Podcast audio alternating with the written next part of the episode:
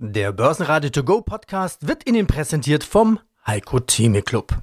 Werden Sie Mitglied im Heiko Theme Club. heiko-theme.de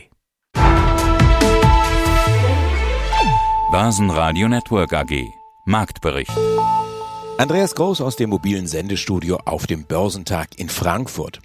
Der neue Monat März beginnt, wie der alte Monat Februar aufgehört hat, mit einem DAX-Rekord.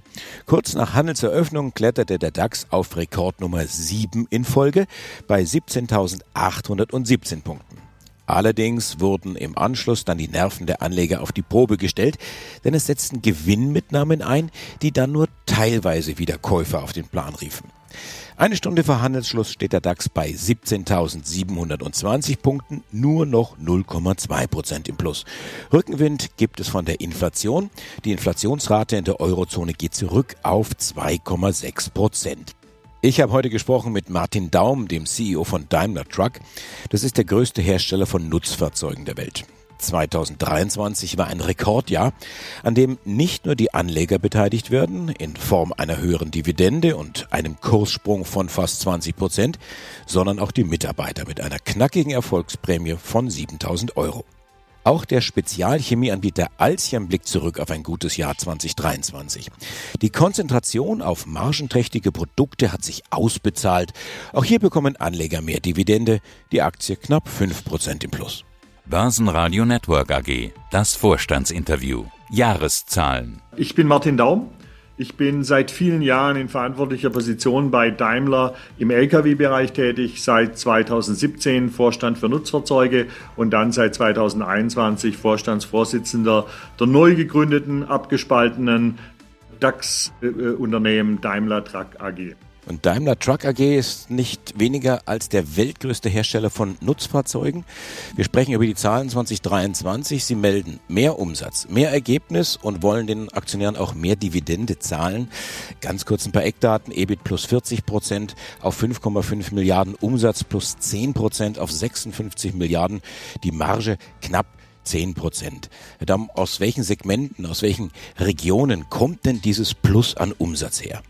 Ja, ich denke, wir sind in der, im deutschen Börsenlandschaft sind wir einer der Hidden Champions, kann man fast sagen. Wir sind Weltmarktführer, was Lkw angeht. Wir sagen immer scherzhaft, wir sind die einzige Marke, die auf sämtlichen Kontinenten unterwegs ist, weil wir auch auf der Antarktis ein paar Unimogs haben, die dort auf Forschungsstationen unterwegs sind. Wir sind in fast jedem Land der Welt, wo wir Geschäfte machen kann und darf und will unterwegs und wir sind in den meisten Märkten, wo wir sind, der Marktführer. Deshalb ist auch unser Ergebnis 2023 wird getragen ganz breit von der ganzen Welt, ob das unser Geschäft in Indien ist, das wir erst vor kurzem aufgebaut haben, oder ob das unser Geschäft in hier in Europa ist, wo wir mit der Marke Mercedes-Benz natürlich einer der ersten waren, die mit LKWs auf dem Markt waren und nach mehr als 100 Jahren immer noch sind. Also ganz, ganz breit getragener Erfolg. Meilenstein, Meilenstein Transformation zur emissionsfreien Transportbranche. Vielleicht mache ich das jetzt ein bisschen größer, aber ich sehe da eine Steigerung von fast vier. Also im Vorjahr waren es 900 Einheiten, jetzt sind es ja. knapp 3500. Das ist ein sensationeller Faktor, gar keine Frage. Aber gegen die Gesamtzahl von, Sie haben es ja gerade nochmal genannt, 526.000, ist es doch ja. fast ein Steinchen erst, ne? Ja, ja, also letztes Jahr war es homöopathisch, jetzt kommen wir langsam in erste signifikante Bereiche. Das hat mehrere Parameter hinten dran. Zunächst mal erweitern wir ja sukzessive und signifikant unser Produktangebot.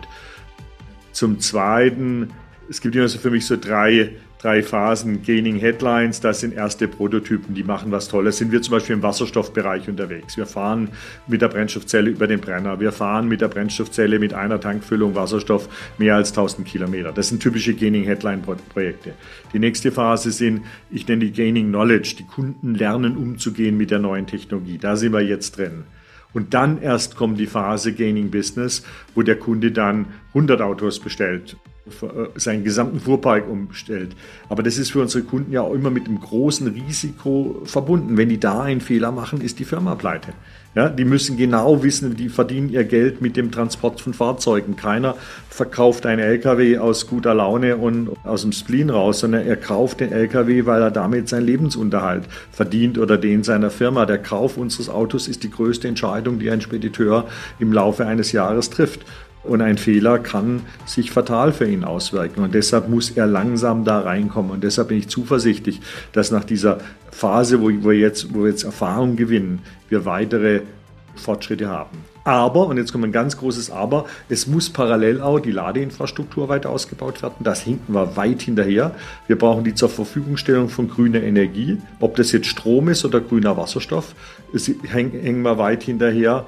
Und dann brauchen wir auch noch das Thema Kostenparität. Und das kriegen wir dort dann her, wenn wir, wenn wir CO2 bepreisen, weil Diesel ist nun mal die effizienteste Art, Energie zu lagern und zu transportieren. Und wenn alles passt und es wird's, dann wird man bis 2030 deutlich höhere Beiträge sehen. Und dann sprechen wir auch nicht mehr über homöopathische Mengen, sondern dann sind es richtig signifikante Mengen. Erholt zeigt sich Extron nach dem Kursdesaster vom Vortag. Anleger folgen der Kaufempfehlung von Warburg. Ja, grüß Gott, mein Name ist Andreas Niedermeyer und ich darf der CEO der Alzchem Group sein und mit Ihnen heute das Interview führen. Herr Niedermeyer, Sie haben sich ja zuletzt in Szene gesetzt als die Rosinenpicker der Chemiebranche. Also andere haben sich irgendwie im Klein-Klein von Rohstoffpreisen, Lieferengpässen, Energiekosten verzettelt und sie haben gesagt, nee, wer bei uns wenig oder keine Marge bringt, von dem verabschieden wir uns. Das geht rein rechnerisch dann auch irgendwo zu Lasten des Umsatzes, ist aber gut fürs Ergebnis oder für die Ergebnisqualität, sage ich es mal so vorsichtig zunächst einmal. Jetzt schauen wir uns die Zahlen an, 2023, Frage an den Chef, hat's geklappt? Wie ist die Strategie aufgegangen? Wenn Sie unsere Zahlen anschauen, wir können sehr, sehr gute Ergebnisse berichten mit 540 oder knapp 541 Millionen im Umsatz und dann 81 und ein bisschen was im EBITDA. 81 Millionen ist das Jahr sehr, sehr gut gelaufen. 30 Prozent hier an top gelegt im Ergebnis oder in der Größenordnung von 30 Prozent. Das lässt sich in diesen Zeiten schon sehen. Vor allem, wenn man hier Ukraine-Krise, Energiekrise und alle Krisen um uns herum sehen und auch wie sich die restliche Chemieindustrie entwickelt, kann man schon sagen, hat geklappt. Wir sprechen hier regelmäßig zu den Zahlen, zu den Quartalszahlen, jetzt zu den Jahreszahlen. Und Sie hatten ja zuletzt nach Q3, hatten Sie ja die Prognose fürs Ergebnis angehoben und gesagt, wir trauen uns 80 Millionen zu, jetzt sind es 81,4 sogar geworden.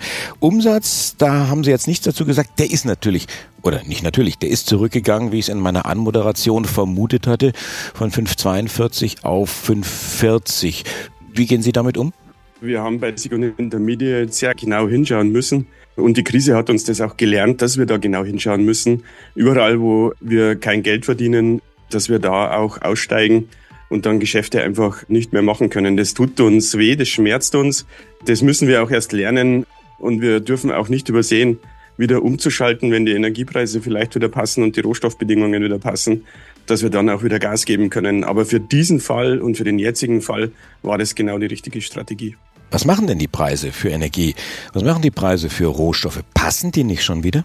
Ja, die Preise für Energie sind tatsächlich fallend, deutlich stärker fallend, als alle Experten und Unkenrufe das auch vorausgesagt haben. Wir haben Gott sei Dank relativ schnell auch umgeschaltet und auch entschieden, dass wir deutlich weniger Vorauskäufe machen in den Energien und in den Energie, also gerade äh, im Bereich Strom, so dass wir da auch zum Teil jetzt schon sehr deutlich profitieren können. Aber was schon nachhaltige Preissteigerungen mit sich bringt, ist CO2 und CO2-Kosten. Wir haben einen Einsatz von Kalk, von Brandkalk. Da haben sich die Kosten fast verdoppelt. Und auf der Kohle sehen wir auch keine Entlastung, weil die Märkte short sind. Die sind relativ knapp nach wie vor. Und von daher sehen wir auch keine Entlastung. Auf den Personalkosten sehen wir leichte Steigerungen. Gott sei Dank noch halbwegs zurückhaltend und keine Situation, wie wir sie hier bei der Bahn oder bei der Lufthansa am Ende des Tages sehen. Konrad Adenauer wird abgewrackt. Konrad Adenauer, das ist der offizielle Name des Regierungsflugzeugs, besser bekannt als Pannenflieger. Lufthansa Technik hat die A340 gekauft, wird das Flugzeug zerlegen und in Einzelteilen vermutlich gewinnbringend verkaufen. Also nicht nur an der Börse ist die Summe der Einzelteile oft mehr wert als das Ganze. Börsenradio Network AG. Das Vorstandsinterview. Sprechen wir über Geld. Sprechen wir über Ihr Geld. Genauer, wie legen Sie Ihr Geld eigentlich an? Sind Sie schon dabei bei Wertpapieren, Aktien, Fonds, Anleihen oder haben Sie das vor? Das wollte die Wiener Börse von Ihnen wissen und hat daraus dann das Aktienbarometer erstellt und das schon zum zweiten Mal. Und bei mir ist jetzt Christoph Boschan, der CEO der Wien-Prager Börsengruppe. Herzlich willkommen im Podcast. Grüß Gott, freue mich dabei sein zu dürfen. Also die Wiener Börse hat ja gemeinsam mit der Industriellen Vereinigung und dem Aktienforum diese Umfrage gemacht. Was ist denn rausgekommen? Was hat sich geändert?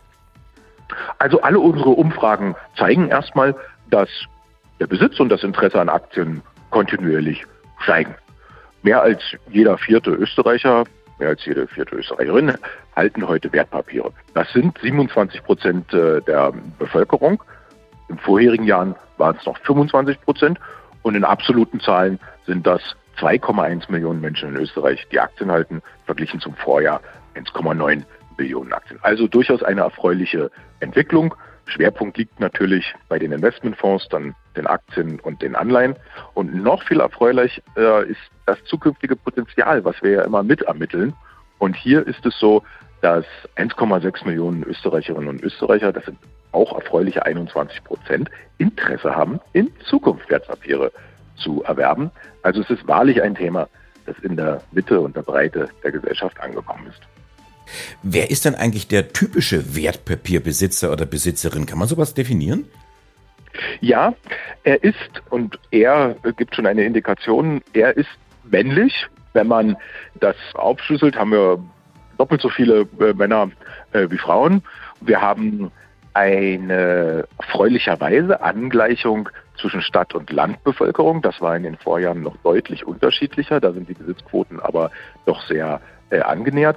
Und wenn man es sich einkommensmäßig anschaut, dann wenig überraschend, haben die höheren Einkommen höhere Aktienbesitzquoten. Aber, und das ist auch wichtig, wenn man sich das dann ganz genau anschaut, bei Einkommen bis 2000 Euro haben immerhin auch 17 Prozent Aktien. Bei 2.000 bis 3000 Euro ist es so ungefähr ein Drittel der Menschen, die Aktien halten. Und über 3000 Euro sind es dann schon die Hälfte aller, die Aktien halten.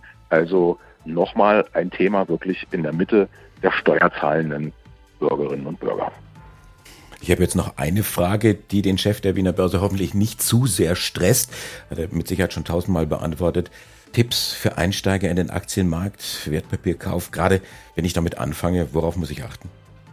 Handwerklich auf die Kosten. Da darf man seinen Zugangsintermediär, die Bank, durchaus in die Pflicht nehmen und da lohnt es sich auch, weil meine Anlagestrategie ja darauf abzielt, das auch lebenslang zu betreiben, auf die Kosten zu achten.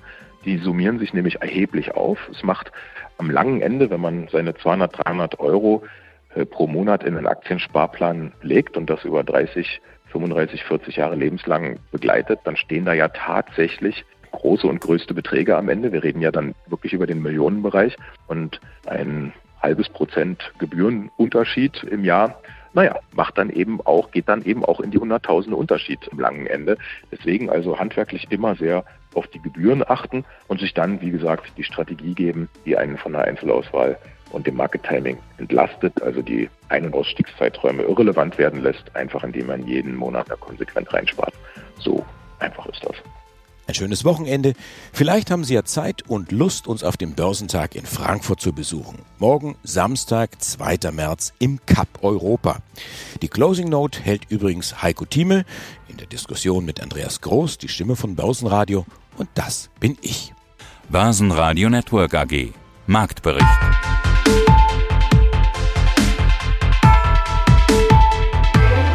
Das Börsenradio Nummer 1. Börsenradio Network AG. Der Börsenradio To Go Podcast wurde Ihnen präsentiert vom Heiko Theme Club.